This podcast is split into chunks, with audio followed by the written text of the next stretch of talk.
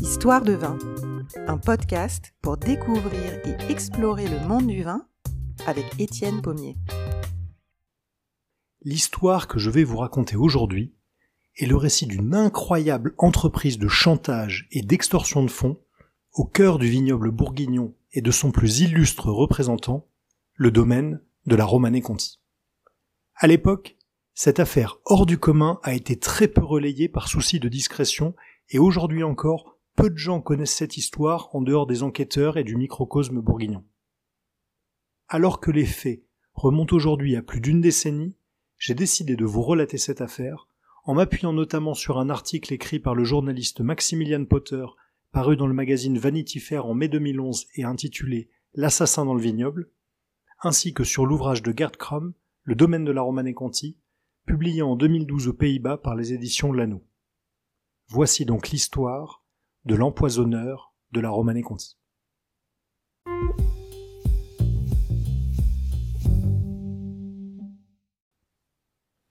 Il fait un froid glacial à Vaune Romanée en ce début du mois de janvier de l'année 2010. Et dans un ciel d'hiver sans nuages, une lune blafarde éclaire à peine un paysage endormi sous une fine couche de neige. De la ceinture boisée qui domine le village sur le coteau, une silhouette émerge à la lisière de la forêt et descend la faible pente entre les rangs de vignes couvertes de givre et comme décharnées par les rigueurs de l'hiver. Tout autour, le vignoble s'étend à perte de vue, à peine interrompu par une jachère ou quelques chemins à peine visibles sous le manteau blanc.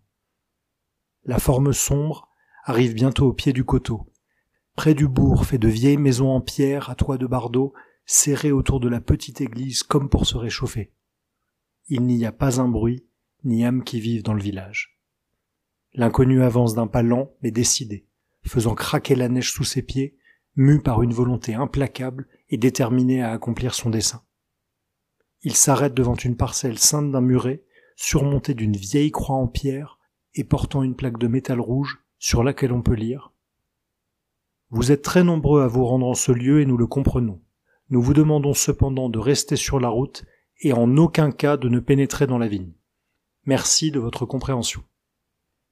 Au pied de la croix, il s'agenouille comme pour prier, à l'instar des œnophiles du monde entier qui depuis des décennies viennent en ce lieu comme en pèlerinage pour voir, rêver et se recueillir devant cette vigne mythique presque sacré de la côte d'or. Mais l'homme n'est pas là pour prier, et s'il porte la main à son front, c'est pour y allumer une lampe qui éclaire aussitôt son souffle blanc dans la nuit glaciale. Il pénètre dans la parcelle, se penche sur un pied de vigne, sort de son sac une perceuse sans fil et commence à forer dans un vieux cep. Le froid de la nuit étouffe le bruit du moteur électrique, et une fois sa première victime percée de part en part, il s'attaque à un deuxième pied quelques pas plus loin. Puis, il sort une seringue remplie d'un liquide verdâtre et la vide dans les orifices qu'il vient de creuser dans les deux sarments. Il range sa seringue et son outil, éteint la lampe frontale et remonte silencieusement vers la forêt où il disparaît sous les arbres.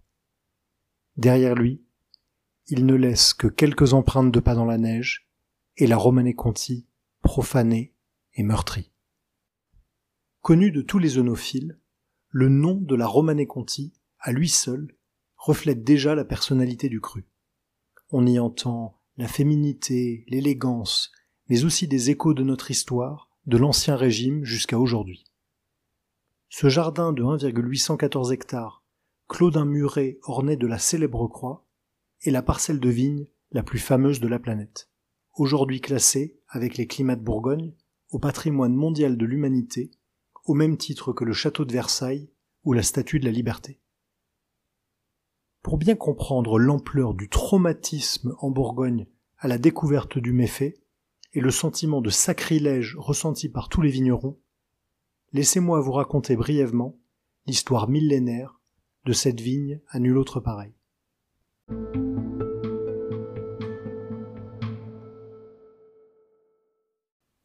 Notre récit commence au début du XIIe siècle, quand le duc de Bourgogne Hugues II donne à l'abbaye de Saint-Vivant la terre inculte de Flagey et de Vaune en bois et en champs.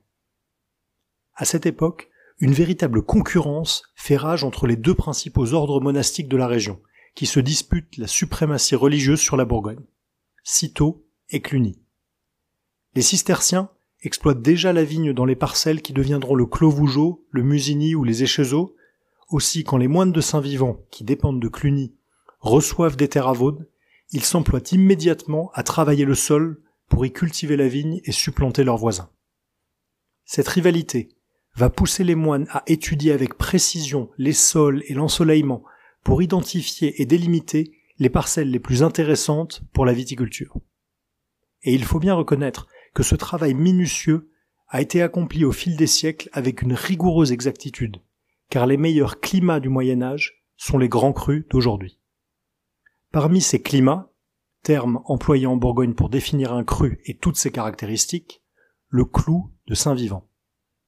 En 1477, sous le règne de Louis XI, la Bourgogne revient à la couronne de France, et les vins du Beaunois sont déjà révérés à cette époque. Comme le rappelle l'historien Roger Dion, ils sont au vin ce que le pape est aux hommes. Une partie du clou de Saint-Vivant, appelé Croc des Clous, est cédée par l'abbaye au XVIe siècle et finit par échoir entre les mains de la famille Cronenbourg en 1631. C'est à cette époque que la vigne change de nom pour devenir la Romanée. Mais c'est Louis-François de Bourbon, prince de Conti, qui lui donnera ses lettres de noblesse. Ce prince du sang est un cousin de Louis XV, qui s'illustrera dans les nombreuses guerres menées par le royaume, ainsi qu'à la tête du secret du roi, véritable service d'espionnage privé du souverain, qui comptera notamment parmi ses agents le célèbre chevalier d'Héron. En 1760, il acquiert la parcelle pour plus de 90 000 livres et meurt en 1776, cédant à son fils la célèbre vigne. Mais la Révolution arrive bientôt, et le 22 septembre 1793, en pleine terreur, et alors que le citoyen Louis-François-Joseph de Bourbon est emprisonné à Marseille, les révolutionnaires font de cette vigne un bien national. Il est d'ailleurs intéressant de noter que ce sont ces mêmes révolutionnaires qui vont lui donner son nom de romané Conti, et qu'ils sont parfaitement conscients de la valeur et du prestige de ce vignoble exceptionnel. Dans un rapport d'évaluation daté du 24 décembre 1794, ils écrivent Nous ne pouvons pas cacher que le vin de la Romanée est le meilleur de toute la Côte d'Or. Nous ne pouvons même pas nier que la Romanée est le plus beau de tous les vignobles de la République française. C'est un baume pour les vieux, les faibles et les malades.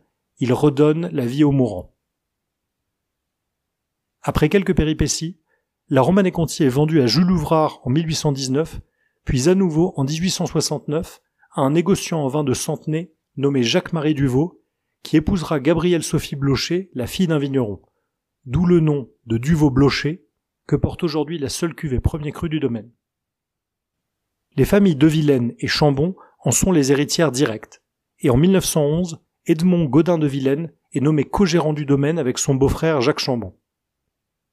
En 1942, le négociant Henri Leroy rachète les parts de la famille Chambon et prend la codirection du domaine avec Edmond de Vilaine, puis son fils Henri.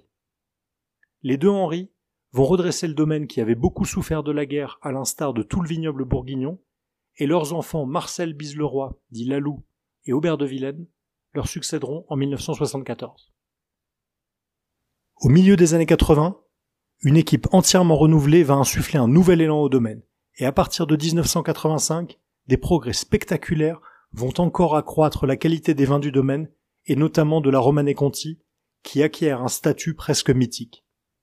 À tel point que lorsque la société japonaise Takashiyama rachète en 1991 les parts de négoce de la Maison Leroy, le gouvernement français intervient et se déclare ouvertement opposé à la vente de parts de la Romanée Conti, alors qu'il n'en a jamais été question.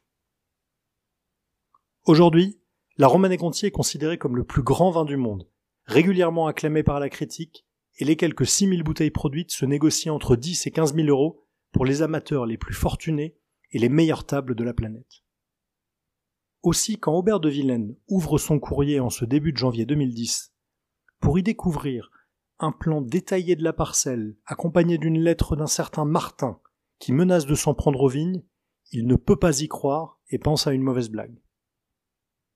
Dans la longue histoire bourguignonne, il y avait déjà eu des épisodes de jalousie ou de règlement de compte, mais jamais quelqu'un n'avait attaqué les vignes comme si les querelles humaines n'avaient pas leur place au milieu de ces ceps enracinés si profondément au cœur du terroir et de l'âme bourguignonne. Mais quand une seconde missive, accompagnée d'un tube en carton contenant le même plan que la première fois, mais avec deux pieds de vigne entourés en rouge au milieu de la parcelle, son inquiétude grandit.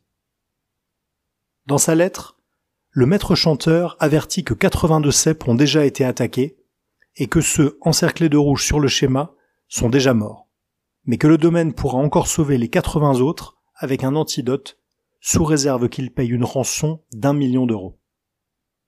Abasourdi par cette seconde lettre du corbeau et réalisant à la vigne que des pieds ont bien été mutilés, Aubert de Vilaine doit se rendre à l'évidence et avertir les autorités. On a voulu empoisonner la Romanée Conti.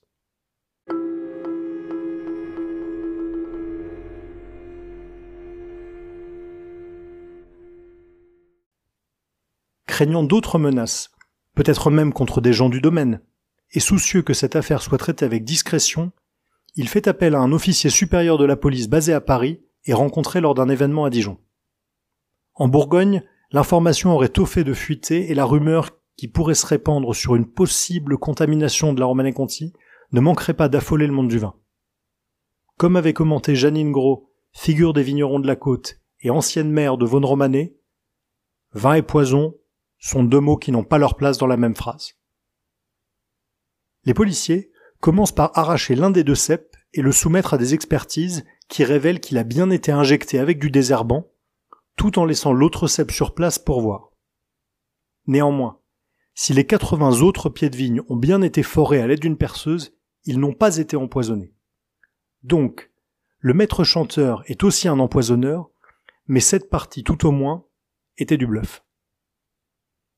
En observant avec attention le dessin fait avec précision et dont les lignes correspondent parfaitement aux délimitations de la parcelle, De Vilaine se rend compte que la Romanée Conti a certainement été ciblée depuis longtemps et très probablement par quelqu'un du métier. Des termes comme décavaillonnage ou démontage apparaissant dans la seconde missive ne sont connus que des gens de l'art. Donc, Martin est un homme qui connaît la vigne, peut-être un ancien ouvrier viticole. Les enquêteurs demandent à Aubert de Vilaine de ne pas céder tout de suite aux demandes de rançon, mais de laisser une note dans la vigne à l'intention du criminel pour convenir d'un rendez-vous. Dans sa lettre, le vigneron explique qu'il va lui falloir du temps pour réunir le conseil d'administration du domaine et rassembler la somme exigée. Aussi demande-t-il quelques jours de délai. Quelques jours plus tard, une troisième lettre, presque cordiale, le remercie d'accepter de payer et fixe le rendez-vous à 11 heures du soir, le lundi 22 février, devant les grilles du cimetière de Chambol-Musigny. Or, De Vilaine a déjà un voyage prévu aux États-Unis cette semaine-là, et les policiers lui recommandent de ne pas modifier ses plans pour ne pas éveiller les soupçons du maître chanteur. Il suggère que Jean-Charles Cuvelier, qui a déjà déposé la première lettre du 4 février, serve à nouveau d'intermédiaire pour déposer la rançon. Un ancien instituteur reconverti dans le monde du vin, cet homme jovial est le bras droit d'Aubert de Vilaine au domaine depuis 1993. Et il accepte avec anxiété de jouer les courriers une deuxième fois.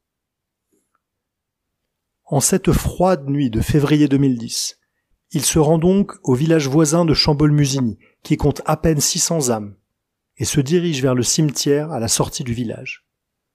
Les pierres tombales recouvertes de givre et le silence glacial seulement interrompu par le grincement des grilles en fer forgé donnent à la scène une atmosphère angoissante. Mais les enquêteurs qui ont briefé Cuvelier à Dijon quelques heures auparavant l'ont prévenu. Ils seront une douzaine de policiers armés dissimulés autour du cimetière, et ils garderont les yeux sur lui tout le temps. Le sac contient un émetteur GPS et des faux billets. Au moyen d'une oreillette, les policiers le guident pas à pas au moment où il pénètre dans le cimetière, la respiration haletante et le cœur battant à tout rompre. Il dépose le sac dans un pot de fleurs comme convenu et repart vers sa voiture. Quelques minutes plus tard, une silhouette se dessine dans la nuit et se glisse à travers les grilles du cimetière pour s'emparer du sac. Les policiers sortent de leur cachette et se saisissent de l'individu sur le chemin de la gare à 200 mètres du cimetière. Trente minutes plus tard, la police prévient Jean-Charles Cuvelier, qui s'empresse de transmettre la nouvelle à Aubert de Vilaine. On l'a eu.